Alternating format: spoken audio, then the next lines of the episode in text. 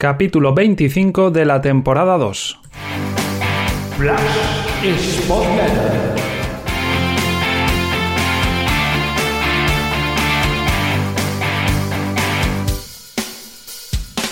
Y esta entrega va a ser un capítulo de, de datos, de estadísticas, ahondando fundamentalmente en un apartado que ya mencionamos en la entrega posterior al encuentro ante el Valladolid. Ese apartado sobre tiros, sobre efectividad, que es de lo que más se está hablando ahora alrededor del Sporting, un equipo que genera más, pero que está teniendo muy baja efectividad en los últimos partidos. Mencionábamos ya en la anterior entrega que habían sido dos goles anotados en las últimas tres jornadas, con 14 tiros a puerta y 35 tiros totales, sumando los tiros a puerta y los tiros fuera. No contamos en esa estadística los tiros bloqueados. Fueron 14 tiros totales ante el Valladolid, 15 ante el Alcorcón, si miramos lo que fueron los dos últimos encuentros como local, con dos únicos goles, con esos 29 tiros totales, con 12 tiros a puerta en esos encuentros, 3 tiros a puerta ante el Valladolid, 9 ante el Alcorcón y esto hace que esos dos goles en esas tres jornadas y con esas cifras de tiros, la efectividad del Sporting eh, apenas eh, llegue al 5,7%. Es un porcentaje bajísimo teniendo en cuenta que, por ejemplo, en los datos de la liga en todas las jornadas que llevamos disputadas, el peor equipo es el Zaragoza con un 6,03%, es decir, hasta incluso el peor equipo en efectividad de la liga supera, eso sí, ligeramente ese 5,7% de efectividad en las últimas tres jornadas del Sporting. Por ejemplo, el Sporting, si ya miramos el global, está el decimoquinto, con lo cual no es de los mejores en efectividad de la liga, está en la mitad eh, baja de, de ese ranking y tiene un 11,81%. Esto es prácticamente el doble de lo que ha tenido en las últimas dos jornadas. Así que únicamente con haber tenido ese eh, porcentaje de acierto que viene acostumbrando en esta temporada y que, como digo, no es de los más destacados de la liga porque está el 15 en ese ranking el Sporting, pues seguramente estaríamos hablando de que tendría muchos más puntos sumados en estas tres jornadas. Y abordamos ahora el dato de los eh, tiros, porque el Sporting está muy destacado en el ranking de tiros totales, 127, y solo está superado por 132 que tiene el Eibar, que todos sabemos el potencial de plantilla de gente ofensiva y más con la llegada a la espera del reconocimiento médico de Fernando Llorente.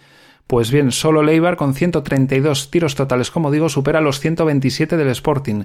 Eso sí, ya si miramos los tiros a puerta, el Sporting tiene 47, es decir, 47 de 127, es el séptimo mejor cuantitativamente en cuanto a tiros a puerta, solo hay seis equipos que chutan más a puerta que el Sporting, pero si miramos el porcentaje que supone esos 47 tiros, pues es solo un 37% y en este apartado estaría el decimoctavo de la liga, es decir, 17 equipos disparan más a puerta en relación a los tiros totales que el Sporting. Así que sí que está séptimo en tiros a puerta, pero porque tiene muchos tiros totales. ¿Qué tiene que hacer el Sporting? No tanto el generar ocasiones o generar eh, tiros, que lo tiene, sino que vayan más tiros a puerta y de los que van a puerta acaben más en gol.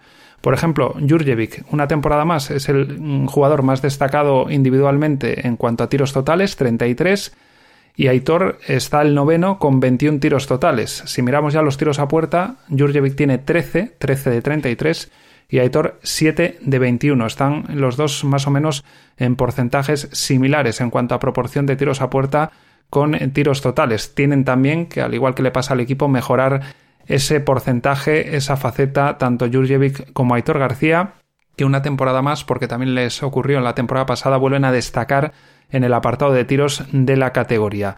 Y en cuanto a tiros recibidos, el Sporting eh, ha recibido 140. Este le hace ser el sexto equipo que más tiros recibe de la liga. Eh, un dato que ilustra el hecho de que el Sporting esta temporada está atacando más y quizás mejor, pero también está sufriendo algo más en defensa y está recibiendo muchas ocasiones. Y vamos con algún apartado más. Por ejemplo, el Sporting colectivamente es el mejor en pases totales, 5.720, y también el mejor de la categoría en pases buenos, 4.723. Es un porcentaje muy alto. ¿eh? Estamos hablando 4.723 pases buenos de 5.720 totales. Es decir, que solo 1000 prácticamente han sido erróneos de esos 5.720. Después, también el Sporting es el mejor de la categoría en el apartado de asistencias totales. Mm, ahí se cuentan no solo las asistencias de gol, sino también eh, asistencias que no acaban en gol, digamos, eh, ocasiones generadas a partir de un pase, aunque no eh, conlleven un gol. Ahí el Sporting tiene 132 asistencias totales y, como digo, también es el mejor equipo de la categoría. Y tiene en ese apartado al mejor jugador, que es Fran Villalba, con 27 asistencias totales. 27 de las 132 las firma Villalba, que además eh, está entre los destacados del ranking individual de regates con 39, es el octavo mejor jugador de la liga. Más datos individuales. Grajera está destacado en muchos apartados eh, defensivos, por ejemplo.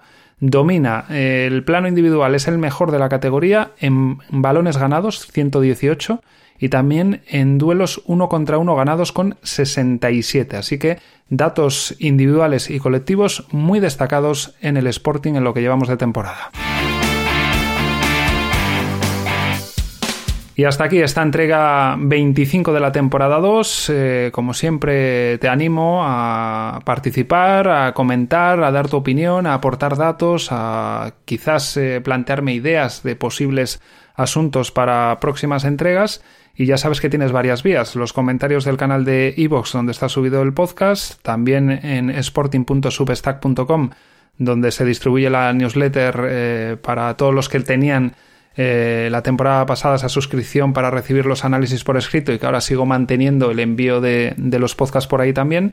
También eh, tenéis el canal de Telegram, buscando en la aplicación de Telegram a través de la lupa, pues Spotletter y después por email, eh, también de forma privada, sportletter.gmail.com.